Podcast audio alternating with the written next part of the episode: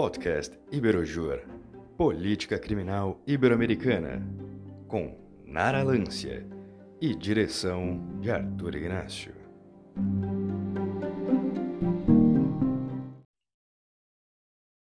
Olá, sejam muito bem-vindos ao nosso segundo episódio. Hoje falaremos sobre a atuação da Defensoria Pública no sistema prisional e nada melhor para falar sobre este tema do que um defensor público, né? Então convidamos o Dr. Saulo Dutra. O Dr. Saulo é defensor público do Estado de São Paulo, é também coordenador de execuções penais no Vale do Paraíba, sendo que no Vale do Paraíba ele é mais conhecido como quebrador de cadeados. E durante esta entrevista nós saberemos o porquê. Doutor Saulo, primeiramente, antes de fazer qualquer pergunta, quero agradecer o doutor por ter aceitado o nosso convite né, para estar aqui hoje falando sobre um tema tão importante conosco. E já aproveito também já para realizar a nossa primeira pergunta. Doutor Saulo, é, em que medida né, a, a Defensoria, considerando o seu dever constitucional para a promoção dos direitos e garantias fundamentais e também para a proteção à dignidade humana, deve assumir a responsabilidade para a contribuição e promoção desses direitos no sistema prisional? É, muito boa noite. Eu gostaria de agradecer o convite feito pela doutora Nara, pelo Iberojur, e, sobretudo, nesse momento de dificuldade que o sistema penitenciário vem enfrentando, né? E, sobretudo, também o papel que a Defensoria Pública deve desempenhar nesse momento de pandemia. Bem, para além da, da Constituição Federal elencar a Defensoria Pública como órgão de proteção dos direitos humanos, na execução penal, a Defensoria foi alçada como órgão da execução penal na, na defesa dos direitos fundamentais. Os artigos 81A e 81B atribuíram amplas atribuições à nossa instituição, desde as costumeiras atuações individuais, pedidos de progressão, livramento condicional, até as funções fiscalizatórias dos estabelecimentos prisionais. E nessa parte principal, a Defensoria, nos últimos anos, principalmente em São Paulo, começou a se destacar com a promoção de inspeções nas unidades prisionais, para verificar as suas condições, o que levou também à adoção de diversas ações coletivas. Ações essas que podem ser propostas na Justiça da Fazenda Pública, por exemplo, quando se precisa de uma equipe médica, ou também diante da Corregedoria de Presídios, como para requerer é, pequenas é, alterações ou complicações encontradas no cárcere. Exemplo do problema do fornecimento de alimentos, de água, o atendimento médico inadequado, é, no caso da violência institucional, os direitos dos próprios visitantes que se dirigem às unidades prisionais. Então, na prática, além desses pedidos correcionais costumeiros, ingressamos com ações civis públicas, com HCs coletivos, mandados de segurança e os pedidos individuais rotineiros da vara de execuções penais. Entendi. E o doutor, então, poderia falar um pouco é, dos presídios nos quais o doutor atua? Porque, assim, é, a região né, concentra três cidades com presídios, e por sinal são presídios muito conhecidos no Brasil, por abrigarem presos conhecidos do público, ou digamos assim, entre aspas, né, os famosos, né, como Elise Matsunaga, Alexandre Nardoni, Susana von Richthofen, até mesmo Chico Picadinho, né, e tantos outros. E assim, é, presídios, há uma separação especificamente com relação ao sexo biológico, gênero e a natureza do crime? A cidade de Tremembé já está no imaginário popular nacional, diante da existência de dois presídios dito como famosos, né? E essa fama adveio de reportagens, né, de, de veículos de mass media, como se fossem presídios que tivessem privilégios diferentes dos, de, dos demais, né? Isso, na verdade, traz dois prejuízos aqui para a Defensoria Pública. Um é esconder os outros presídios, né, que nós temos oito, superlotados, e o outro também é mascarar que esses presídios, apesar de terem uma, uma diferença de agrupar pessoas que praticaram crimes de grande repercussão, são presídios como os outros. Né? Tem cheiro de presídio, tem os problemas dos presídios, os agentes penitenciários enfrentam os mesmos problemas, os presos, os visitantes, enfim. A única diferença desses dois presídios de perfil, que a gente popularmente chama, é, no caso existe um feminino e um masculino, é que ele não é superlotado. Ele, em tese, nesse ponto, respeita a LEP, ou seja, o preso tem a sua cama individual, né, ou a presa, enquanto os presídios que são comuns, dito, vamos usar a palavra comum para diferenciar desses dois, numa cela feita para 12, agrupa de 30, 35 pessoas.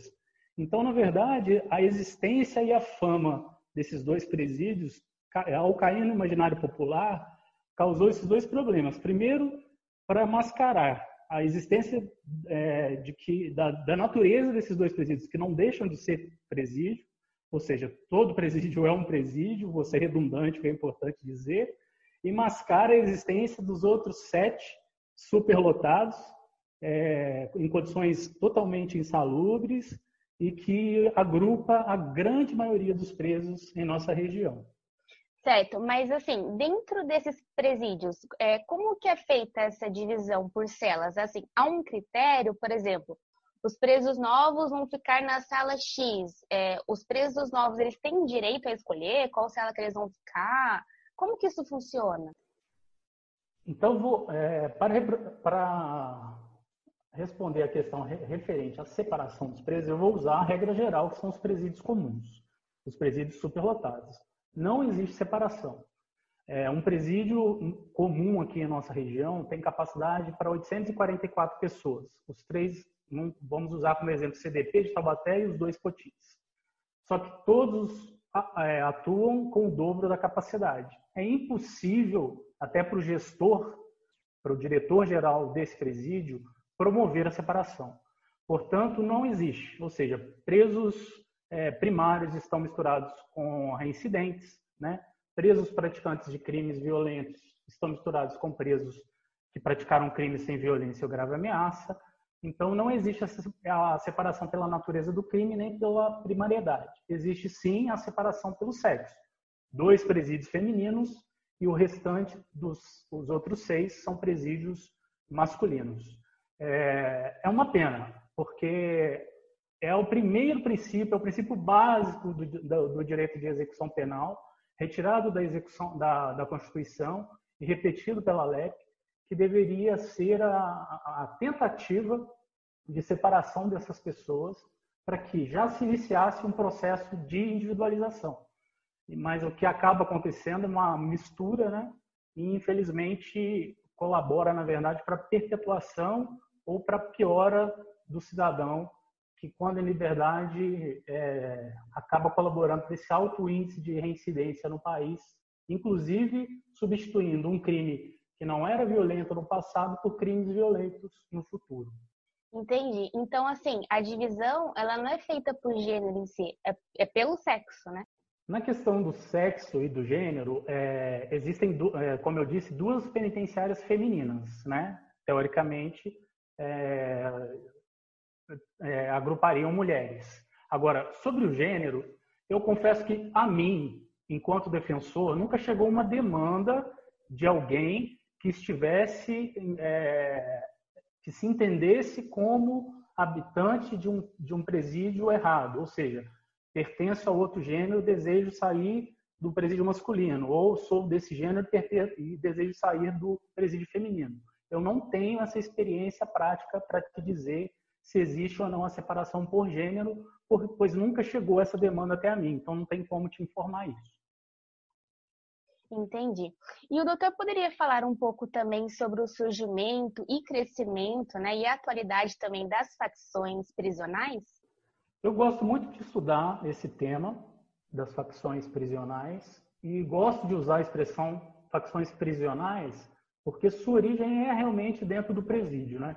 Enquanto outros gostam de utilizar a é, facção criminal, enfim, tem outras terminologias. E, sobretudo, pela existência e criação de uma delas aqui em Taubaté, no Hospital de Custódia, né? em 1992, 1993, e, e a outra maior, e a segunda que em, em tamanho, que seria aquela do Rio de Janeiro. é, ela foi criada, a de São Paulo foi criada no, no Hospital de Custódia, enquanto ele ainda existia um anexo que agrupava os presos ditos mais perigosos do estado de São Paulo. Né? Inclusive, o, o Francisco da Costa Rocha já estava lá nessa época, para se ver o tanto de tempo que o Francisco encontra-se preso aqui no estado de São Paulo. E sua criação, assim, todos os livros que se lê sobre é, a criação de uma, de uma facção, geralmente está ligado à, à união dos presos por melhoria nas condições dos presídios. Então, especificamente em São Paulo, no HCTP, é, a sua origem está ligada aos maus tratos que os presos teoricamente sofriam na época dentro desse anexo, ou seja, é, foi a forma de união que os presos encontraram para, é, através dessa união, cobrar com melhores condições dentro do cárcere. Ao longo da história, isso, a olhos vistos pelo noticiário e etc., acabou se transformando. Né? É, não se sabe ao certo nem se essa origem é verdadeira, ela é questionada por alguns autores, se realmente foi uma união ou não. Mas, mas o, infelizmente, hoje ela é, é, um instrumento de grande presença no estado de São Paulo e o estado de São Paulo difere de muitos outros, porque aqui é, predomina uma, uma facção, ou seja, ela tomou como hegemônica os presídios, o que justifica, inclusive, a ausência de, de rebeliões, a exemplo dos estados do Norte e Nordeste, onde existem facções rivais. Né? Existe um estudo até interessante de um escritor francês que ele fala justamente sobre isso, analisando as, as facções brasileiras, que, que a depender do, do, do Estado, você meio que mapeia a possibilidade de ocorrência ou não de rebeliões. E o fato de São Paulo existir essa hegemonia é meio que deixa meio que tranquilo o sistema, porque dominado por uma determinada facção prisional. Certo. E só para deixar claro aqui para o pessoal que está nos escutando, é, o Francisco é o Chico Picadinho, né? É, o Francisco da Costa, é, o Francisco da Costa é o Chico Picadinho, né? Popularmente chamado de Chico Picadinho. Mas é porque se a gente não falar isso, ninguém vai saber quem é. Mas eu, eu sempre que eu vou lá visitá-lo, trato como Francisco. Ele é o seu Francisco, tem 75 anos. E depois a gente pode falar mais sobre ele quando a gente falar sobre a omissão do Estado é, frente ao processo de ressocialização. Nos presídios, os serviços e as atividades de manutenção são executados apenas pelo Estado ou o Estado os delega, terceiriza algum ou algum deles à iniciativa privada, como, por exemplo, limpeza. E aproveito também aqui para perguntar com relação aos produtos utilizados pelos presos, como vestimentas e produtos de higiene. Como são os procedimentos com relação à sua aquisição? É, doutora Nara, até bem pouco tempo, a região tinha uma experiência de terceirização com a questão da alimentação existia uma empresa que fornecia marmitex para grande parte das unidades prisionais aqui do Vale do, vale do Paraíba. Esse contrato não foi renovado. Então, hoje, é, quase todas as unidades prisionais têm suas cozinhas próprias. E aquelas que não têm recebem a comida das outras unidades. Na questão da limpeza, é, existe até uma, uma palavra comum dentro do presídio que são chamados faxinas, né? eles são os responsáveis pela, pelas limpezas das celas, etc. Agora, aprofundando sobre o tema, sobre o que é terceirizado, o que é, é encaminhado ou não à iniciativa privada, a Defensoria Pública não tem muito contato com essa parte.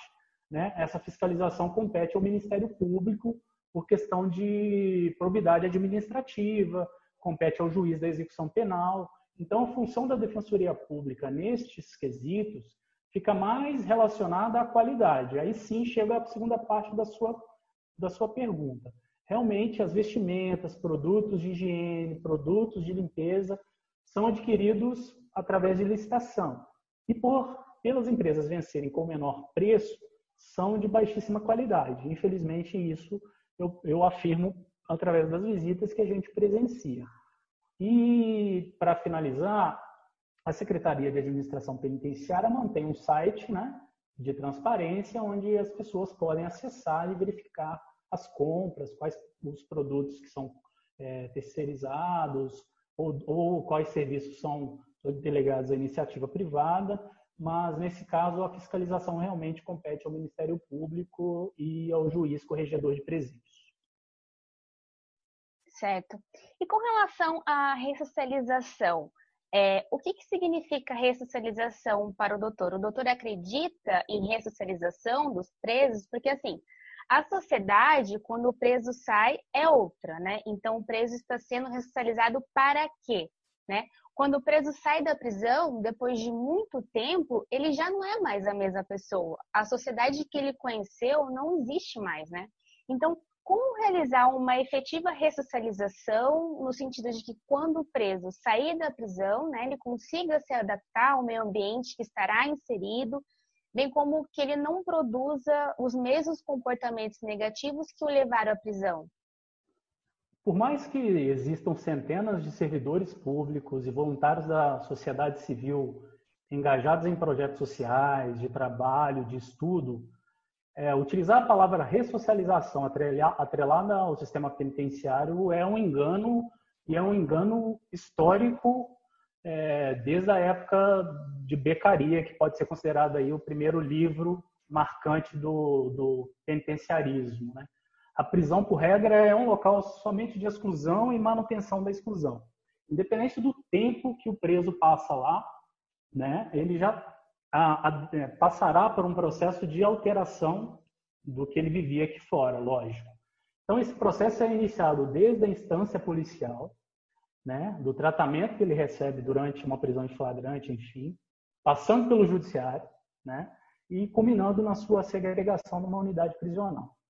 Tem uma frase muito interessante de, que diz que o cárcere é o não lugar onde se atiram não homens para não serem.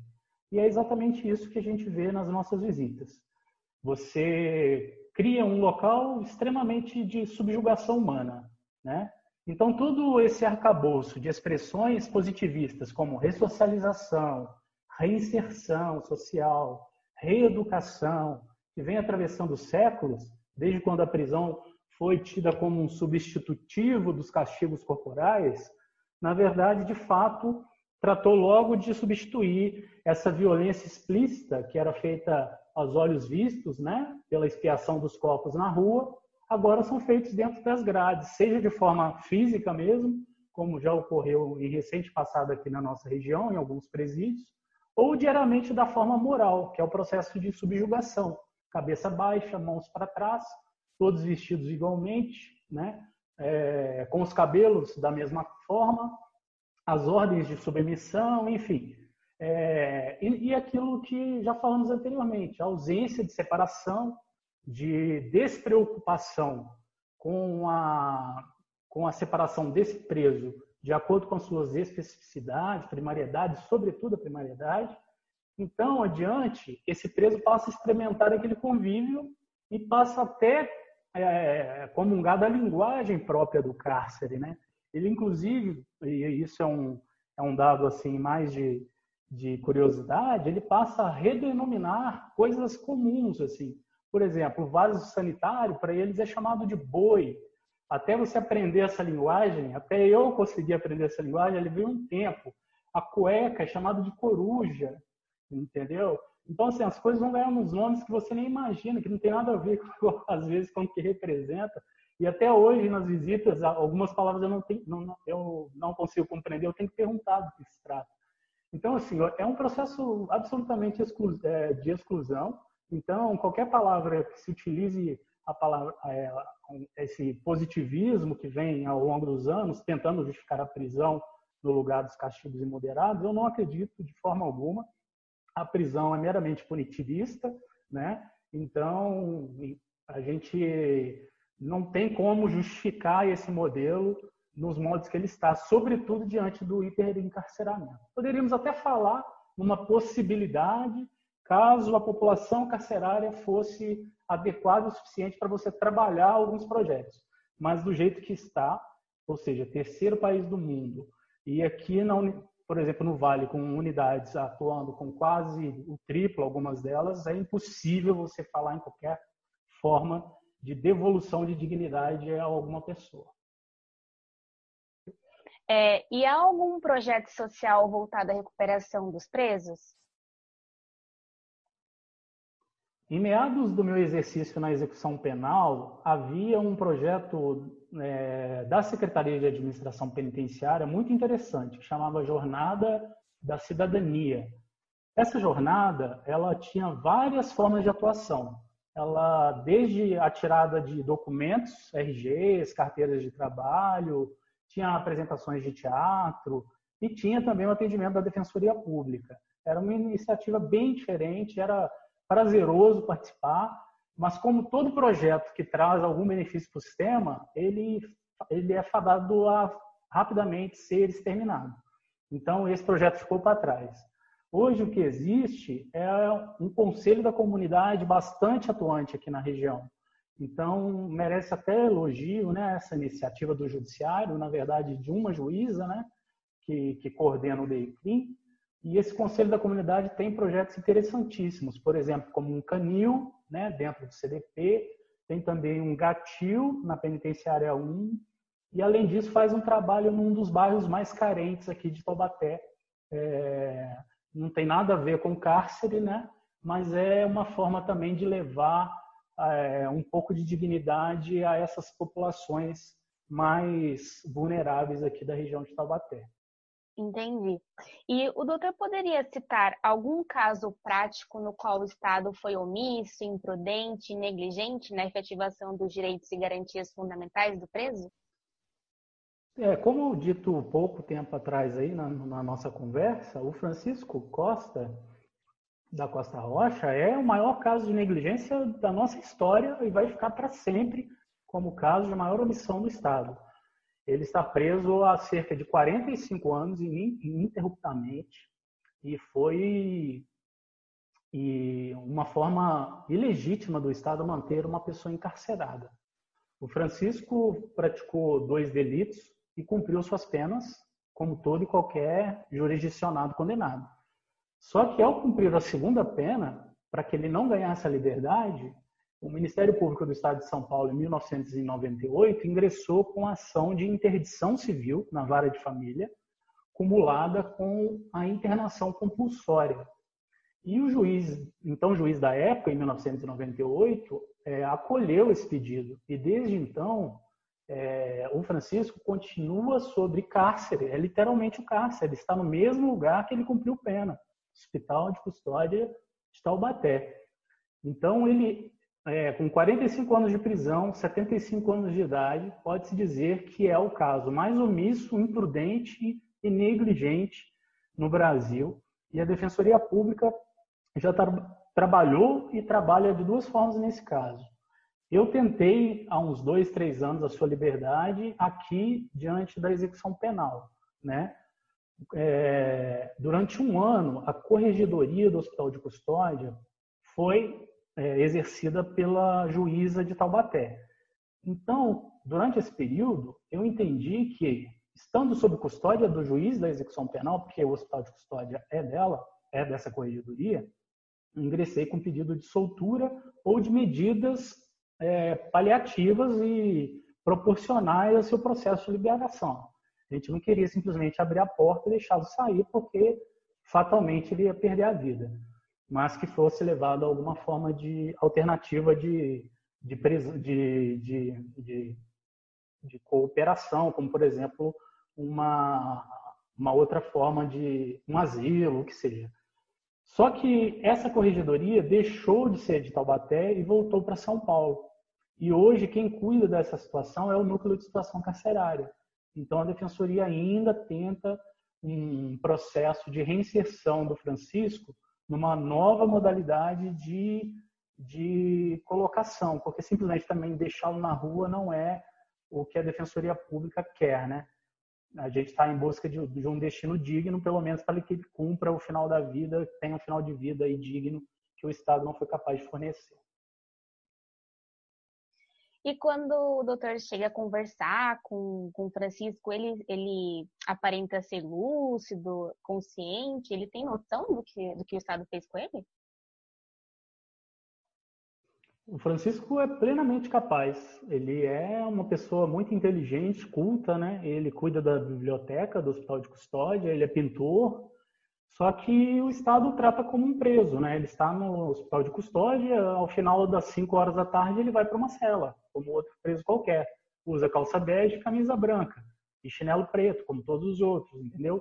A questão é essa. Ele é um preso não adianta você querer taxar, usar um eufemismo para ele, pelo fato dele estar supostamente internado civilmente.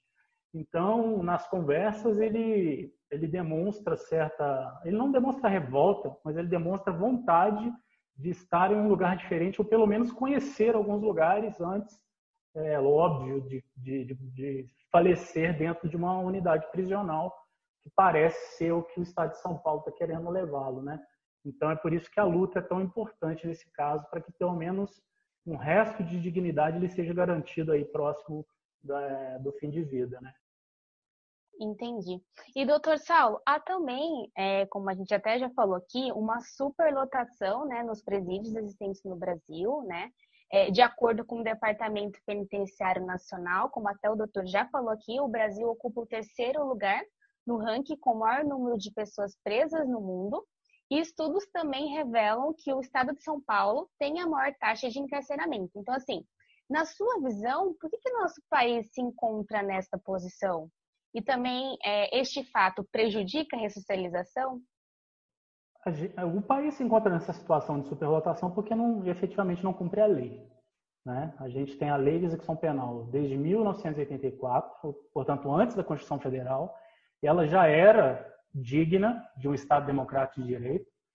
Vem a Constituição Federal de 88 com uma série de garantias e direitos individuais contra a prisão, ou seja, você tem um extenso rol no artigo 5 que coloca a prisão como exceção, só que na prática a gente vê o judiciário utilizando a prisão como regra, desde a fase pré-processual ali, na conversão do, do, da prisão em flagrante em prisão preventiva, culminando na condenação, que tem como regra o regime inicial fechado. Portanto, é um uso indiscriminado da prisão como única possibilidade de solução dos problemas sociais. É a prisão como um sinônimo de política pública, né? Todas as instâncias de poder voltadas e imbuídas desse espírito. É, a gente, na verdade, vive uma grande dicotomia. Ao mesmo tempo que a gente tem leis que deveriam ser para aplicar por último, a prisão, o judiciário lança exatamente o, o, o, extremo dessa lei. Né? Ele aplica o cárcere como regra. É, por exemplo, eu falei da, da conversão da prisão em flagrante em preventiva. A expressão ordem pública, regular processamento do feito, enfim, podem ganhar qualquer, qualquer conotação para manutenção dessa prisão, não é? É um termo jurídico indeterminado.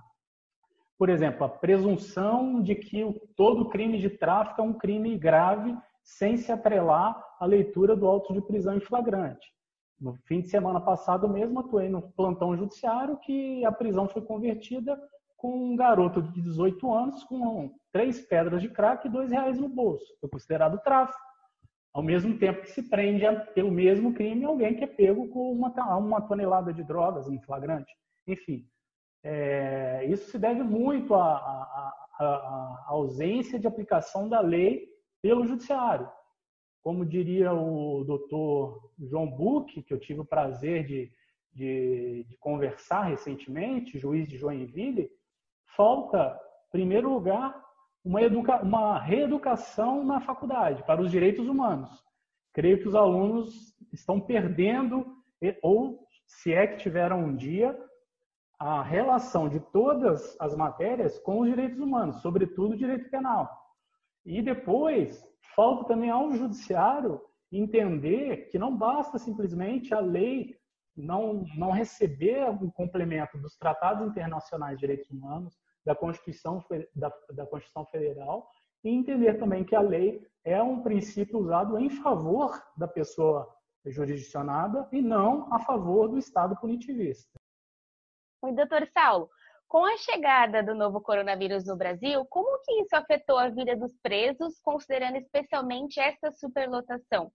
É, eu sei que o Conselho Nacional de Justiça, né, o CNJ, publicou a recomendação número 62, que traz diversas medidas para contenção né, do, do avanço da pandemia do coronavírus no sistema carcerário. Então, assim, é, o doutor poderia falar um pouco sobre as recomendações e se elas estão sendo realizadas na prática nos presídios que o doutor atua ativamente? A recomendação foi expedida em tempo bastante rápido, então, nesse, nesse quesito, o CNJ foi bastante eficiente. No entanto, não obteve, não obtivemos o mesmo resultado prático se desejava, ou seja, não houve a, a redução da população carcerária, sobretudo da chamada população vulnerável ao vírus, né, que, a OMS havia recomendado. É, se, como eu disse nas respostas anteriores, a legislação já não é aplicada em sua plena legalidade, constitucionalidade, convencionalidade, imagina o que o judiciário chama de mera recomendação. Então, literalmente, em vários dos acordos que a gente milita diariamente aqui, a palavra é usada assim, sem medo de constrangimento. Trata-se de mera recomendação e não de lei. Então, é, efetivamente, não, não obtivemos o resultado planejado pela recomendação. Apenas para ficar um exemplo de como o sistema, inclusive, sofreu um inchaço nesse período, entre nos dias 21 e 22 de maio, por exemplo, mais de 7 mil pessoas ingressaram no sistema penitenciário paulista. Né? E sobre a prática e o que as unidades prisionais têm adotado, eu vou falar pelas oito que eu tenho contato. Então, semanalmente, de uma a duas vezes por semana, envio e-mail a todos os diretores solicitando o quadro de contaminados, tanto de agentes penitenciários quanto de presos. E das oito, apenas duas aparentaram quadro de contaminados, sendo mais agentes penitenciários do que presos. Só que esse número pode estar mascarado, porque não tem havido testes. Infelizmente, a Secretaria de Administração Penitenciária não está testando nem os seus funcionários, o que já denota é, o, que, é, o que já denota a possibilidade de um caos que se aproxima. Né? Então, infelizmente, nos deparamos com agentes penitenciários contaminados e dois presos até o momento. São dados que eu tenho até o momento. Eu não sei se hoje, por exemplo, esses dados já sofreram mudança. Desses dois presos, é, um, os dois estavam nos potins, um em potim 1 um, e o outro em potim 2. É, hoje já estão recuperados, um ganhou a domiciliar e o outro me parece que tem advogado, e eu não, não sei o final que teve, mas passou por uma unidade hospitalar pelo SUS, recuperou e voltou para a unidade penitenciária. Então, assim, então o doutor obtém informação dos presos através de e-mail com os diretores dos presídios?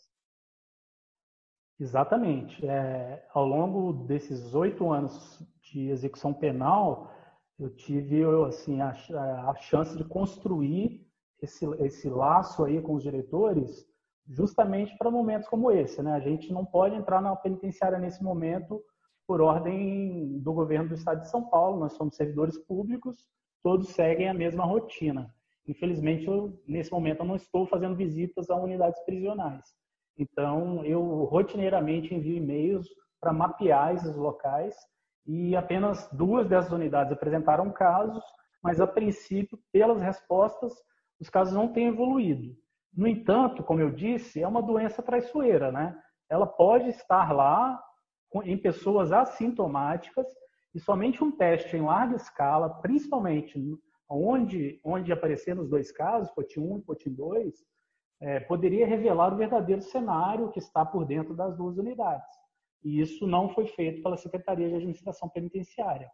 E deixo aqui registrado, inclusive, que para POTI 1 existe até mesmo um procedimento na Corregedoria de Presídios que a Defensoria requer que todos os agentes sejam testados e que os presos sejam testados seguindo as normas sanitárias para se traçar um plano real da ocorrência no local.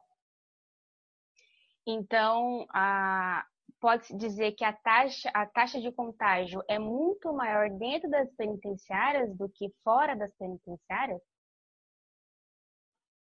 Esse dado eu não posso responder porque seria um dado de estudo, né? Como, assim, eu, como eu cuido só de oito, eu não tenho, como seis delas disseram que não existe, não existem contaminados, e nas outras duas, só um contaminado em cada uma, eu não tenho como te responder essa pergunta. Eu não tenho é, esses dados para falar se tem ocorrido ou não. Isso dependeria de, de uma análise criteriosa através de testes, ou seja, compete à SAP, a Secretaria de Administração Penitenciária, ou seja voluntariamente, que é o dever dela, ou seja por uma ordem judicial, testar essa, essas duas unidades que apresentaram casos para dizer como a Covid tem se comportado dentro das duas que apresentaram casos. O que eu entendo é que pode estar sendo mascarado ou subnotificado o caso. Não por má fé, mas porque as pessoas, como tem, temos visto é, nos noticiários e nos estudos, há muitos casos de pessoas assintomáticas, né? que não apresentam sinais, mas que podem eventualmente levar a doença para as populações que são é, ditas pela OMS como incapazes de se defender do vírus. Temos muitos idosos presos, muito soro positivo, pessoas tuberculosas, enfim, diabéticos, toda uma série de pessoas com comorbidades, que, se caso contaminadas, podem agravar e aí sim ocasionar um caos dentro do sistema penitenciário. Entendi.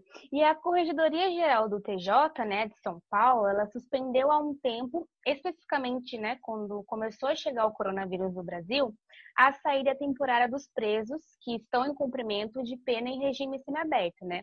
O que acabou provocando recentemente uma rebelião, né? Isso deu em vários noticiários, acho que não é segredo para ninguém, né? Em alguns presídios do estado de São Paulo. E essa rebelião, né, como eu também é, observei nos noticiários, né, causou sérios impactos, né, tais como destruição da ala de saúde e medicamentos do, no complexo prisional Pemano, né, que é, o, que é um dos presídios que o doutor atua ativamente. Então, assim, diante disso, quais foram as medidas é, tomadas nessas circunstâncias pela Defensoria? A é ocorrida no Centro de Progressão Penitenciária de Tremembé, conhecido Pemano, Aconteceu no dia 16 de março, assim, no horário exato, praticamente, da decisão da Corregedoria Geral do, do TJ, que suspendeu as saídas temporárias, segundo ela, baseada no perigo de contágio desses presos.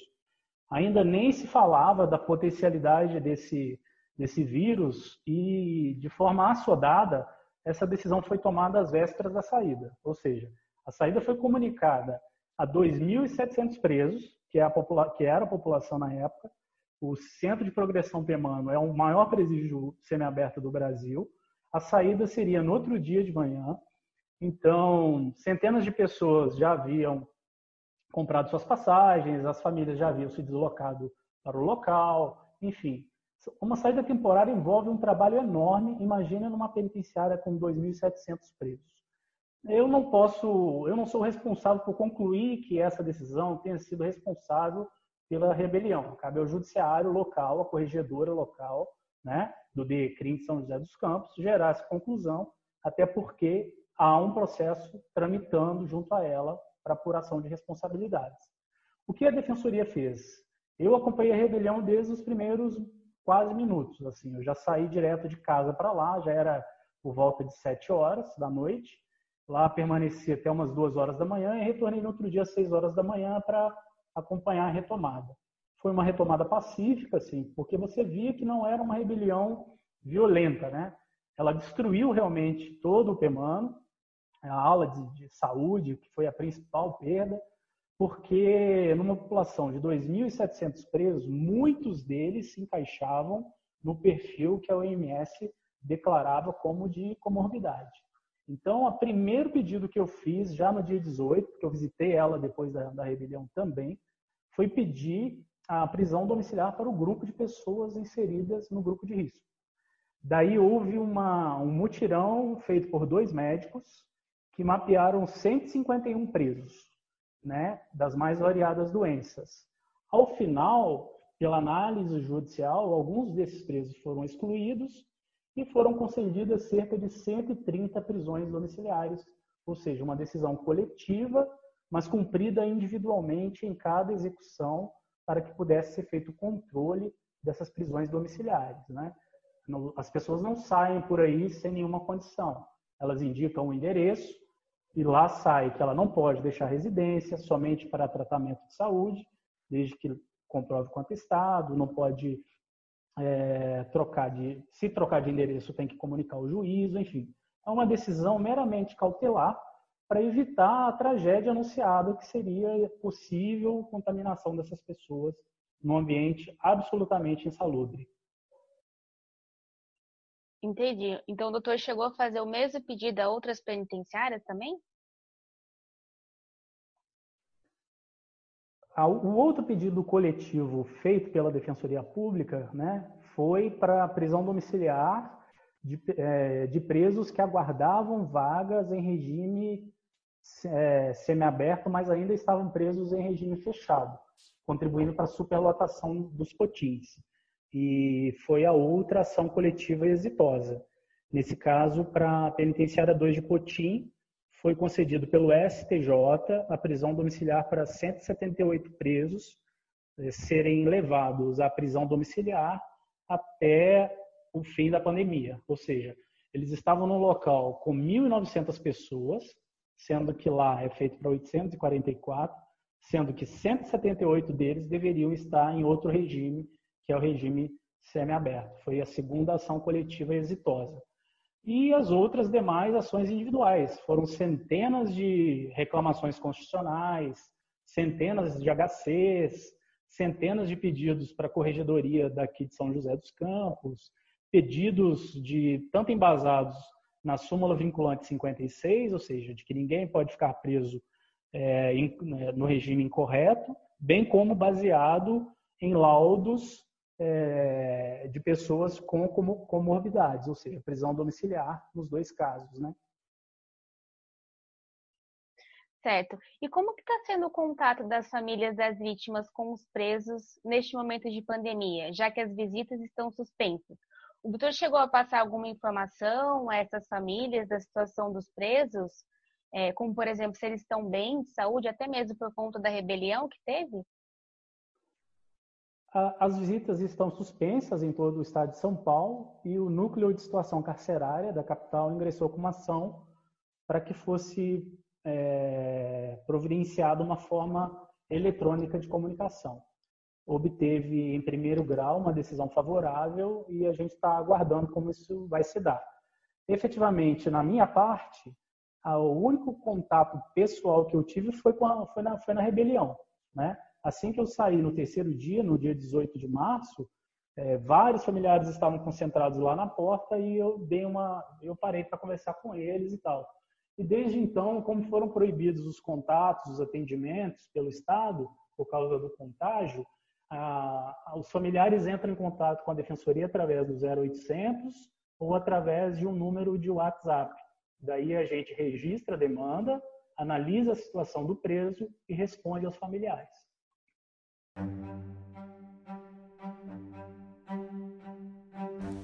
E esta foi a primeira parte do segundo episódio do Política Criminal Ibero-Americana. Siga-nos para não perder a segunda parte, que estará disponível a partir do dia 29 de junho. E para quem quiser nos seguir nas redes sociais, basta procurar por Iberojur. Estamos no Instagram, Facebook e LinkedIn. Nessas plataformas você poderá ficar a par de todos os nossos eventos. E nos vemos no próximo episódio. Até mais!